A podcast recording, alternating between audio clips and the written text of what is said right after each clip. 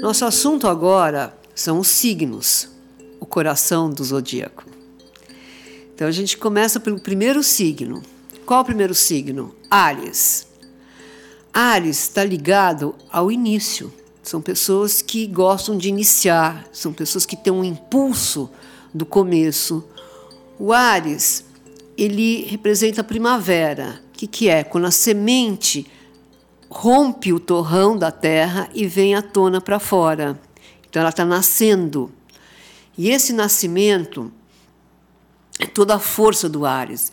A história do Ares é começar. Ele não gosta de continuar. Quem continua é o signo seguinte. Ele, são pessoas de início, de liderança, é o primeiro da fila, é o primeiro da turma, é o que sobe as montanhas, é o destemido, é o corajoso, que tem uma vitalidade, que tem um primitivismo mental, porque ele não pensa, ele age, não dá para ele pensar, senão ele não faz. Então ele tem que fazer, ele tem que ir. Muitas vezes o fato dele não pensar é uma coisa difícil, porque ele não racionaliza, ele tem aquela coisa impulsiva que são as grandes críticas que as pessoas fazem aos arianos, que eles vão indo. É uma coisa instintiva, mas tem que ter esse instinto de sobrevivência. Se ele é o primeiro, se ele nasceu, é a força do nascimento. Então imagina um bebê nascendo, ele tem que fazer a maior força para querer e, e ligado à vontade. Ele fala, agora eu vou nascer. Dizer, ele nasce. Então, é exatamente essa força do nascimento. A, a palavra-chave do Ares, eu quero, minha vontade é esta. Então, é, é, como ele é o, signo, é o primeiro signo do fogo, ele é um fogo cortando as matas, assim, aquele fogo que não olha nem para a direita, pela esquerda, vai uh, e vai indo. Então, ele tem essa, esse instinto de liderança, de ir, independente dos obstáculos, ele vai rompendo com os obstáculos. É a força de vida. O segundo signo é touro, é um signo da terra. O que, que acontece com o touro? No zodíaco, um signo é bem o oposto do seguinte, ou do anterior. E touro é o signo da paciência, do tempo, da calma, de fazer tudo devagar, usufruindo, curtindo o que está fazendo. Pensa que aquele signo que a gente viu antes, Ares, é meio estabanado, deixa as coisas cair, perde os botões do, do gravador, perde uma tecla do, do computador porque bate com força. O touro tem um cuidado com a matéria, porque ele é o signo da terra, da matéria. E é um signo do cuidar. Ele cuida das plantas, ele cuida da roupa, ele cuida das pessoas, ele cuida da comida. É basicamente o signo do cuidado. É um signo que tem na sua natureza básica o prazer, os cinco sentidos. Na natureza, é o auge da primavera, onde tem borboletas, flores, então as flores exalam um cheiro, onde tem os passarinhos cantando, que tem uma música para os ouvidos. Então, o touro se alimenta desses cinco sentidos. Ele é o signo dos cinco sentidos. Então, ele tem os sentidos do olhar, do olfato, do paladar muito aguçado. Tem um primitivismo aí, porque ele é uma relação assim intrínseca com a matéria, ele gosta de um bom lençol, ele aprecia as coisas que, que a matéria proporciona. Sem pensar muito, porque ele é instintivo nessa relação com a matéria. A gente está falando dos primeiros signos dos zodíacos. Do zodíaco. Então, ele vai evoluindo. Então, esses primeiros signos, eles são mais instintivos, cada um no seu elemento.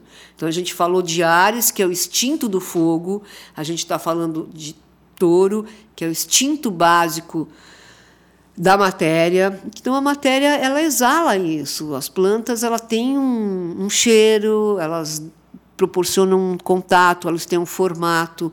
Touro é um signo da praticidade, da forma, ele dá forma para a matéria.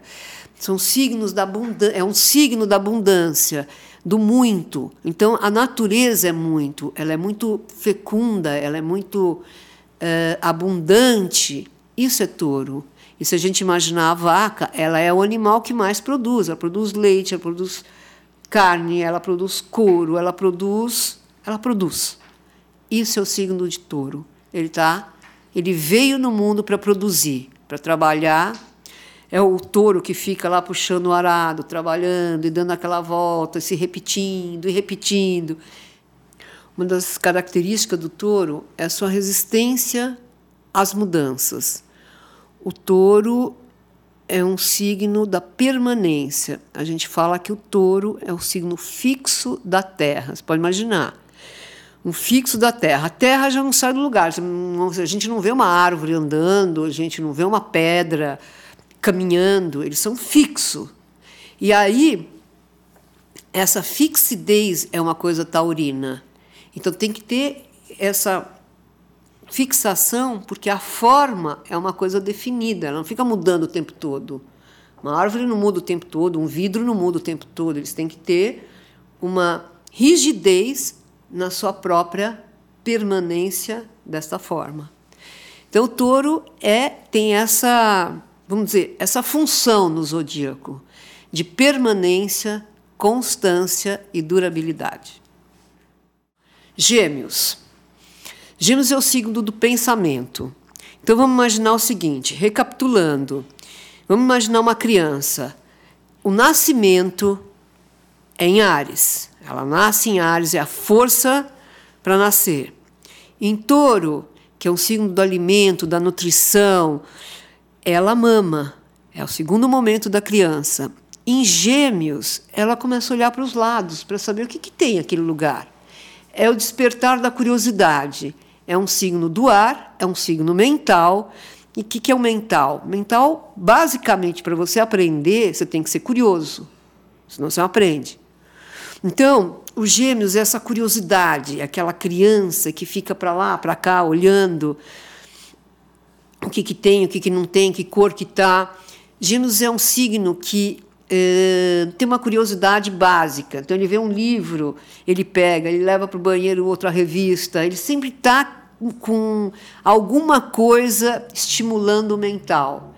Os gêmeos, a gente pode dizer que é a biblioteca do zodíaco, é a necessidade do conhecimento, é a comunicação, é o pensamento, é o movimento. Então, assim, é os braços, as pernas, são aquelas pessoas que gesticulam muito no falar, que têm uma eloquência, que falam muito, que, que, que fazem um relato. A gente pode imaginar um geminiano Vamos pegar um geminiano típico na nossa cultura, na nossa música, o Chico Buarque.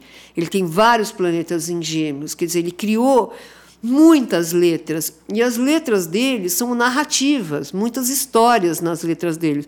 Se a gente pegar outros compositores, a gente não vê essa.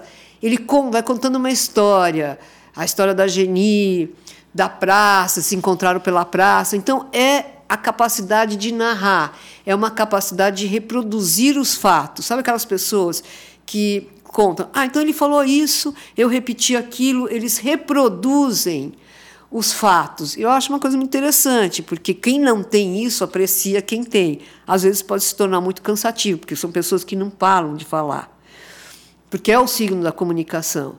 Os gêmeos têm uma agilidade tanto física como mental. Então, é, é nos gêmeos que a gente tem a capacidade de aprender e assimilar as coisas. O gêmeos é um signo rápido, é um signo que às vezes não é muito comprometido com a moral, ele fala o que ele pensa e cada dia ele vai mudando. Então, os gêmeos não tem medo de mudar, porque mudar é uma questão que eu estou pensando. Se eu mudei de ideia e pensamento, porque eu pensei, que é completamente oposto ao touro, que é um signo fixo, enraizado da matéria, que não muda. O gêmeo, você não sabe com quem você. Que gêmeos que você vai acordar? Se é Castor, se é Pollux, que ideia que eles vai ter. E ele vai mudando de ideia. Esse é o signo de Gêmeos.